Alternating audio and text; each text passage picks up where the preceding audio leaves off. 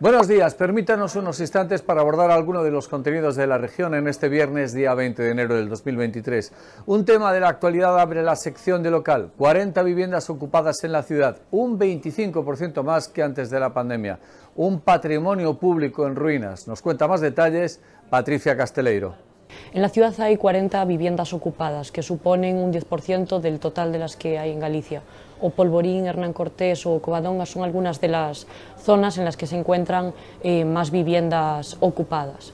Además, en la página 3 hacemos un recorrido por los edificios emblemáticos de Ourense que están en estado ruinoso y en abandono. Obamio, la vieja cárcel o el hospital psiquiátrico son algunas de estas ubicaciones. Sigue el temporal, ahora de lluvia sobre todo, un seguimiento que hace al minuto el periódico. Por el momento hay recuento de daños e incidencias por las crecidas en toda la provincia, informa Isaac Cruz. Los ríos tuvieron en alerta a buena parte de la provincia. A pesar de la tregua que dio la nieve, sobre todo en las cotas más bajas, el caudal de los cursos fluviales ubrensanos amenazaba ayer con desbordarse. Estuvieron en riesgo el Avia en Rivadavia, el Miño en Aperoxe y Ourense y el Sile en Barco, donde no retiran los sacos terreros ante la amenaza de que el deshielo provoque una riada. También destacaron las bajas temperaturas, alcanzándose los 5,9 grados bajo cero en Xares, en el concello de Aveiga, y además en Vilamartín de Valdeorras adoptaron una solución provisional ante el derrumbe que mantiene aislados dos pueblos del municipio. Por último, en Ayariz, barajan pedir la declaración de zona catastrófica debido a los daños que causó la riada del río Arnoya. Orense registró 11 donantes de órganos en el año 2022, una cifra que se mantiene estable respecto al año anterior, aunque la tasa es inferior a la media gallega y a la nacional. Con todos los datos, María Salgado. Así es, el área sanitaria de Orense, Berín y Valdeorras registró en 2022 11 donantes de órganos y 29 de córnea, unas cifras similares a las del año anterior. En la provincia hay 35,7 donantes por cada millón de habitantes, una tasa que es 11 puntos inferior a la media gallega, que se sitúa en 47 y esta ya supera la media nacional, que está situada en 46,3 donantes por millón de habitantes. España alcanza así una cifra récord y sigue siendo líder mundial en donación de órganos como desde hace tres décadas.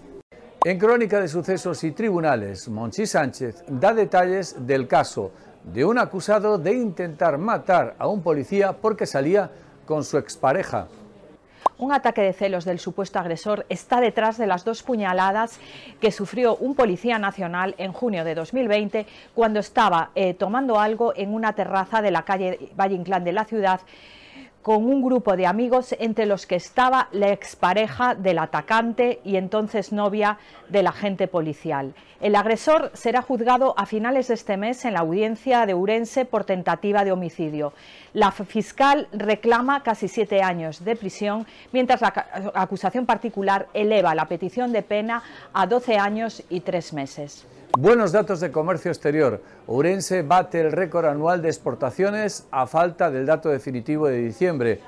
11 meses atrás y la provincia facturó en el extranjero más de 1.100 millones de euros. Con los detalles, Sergio Conde.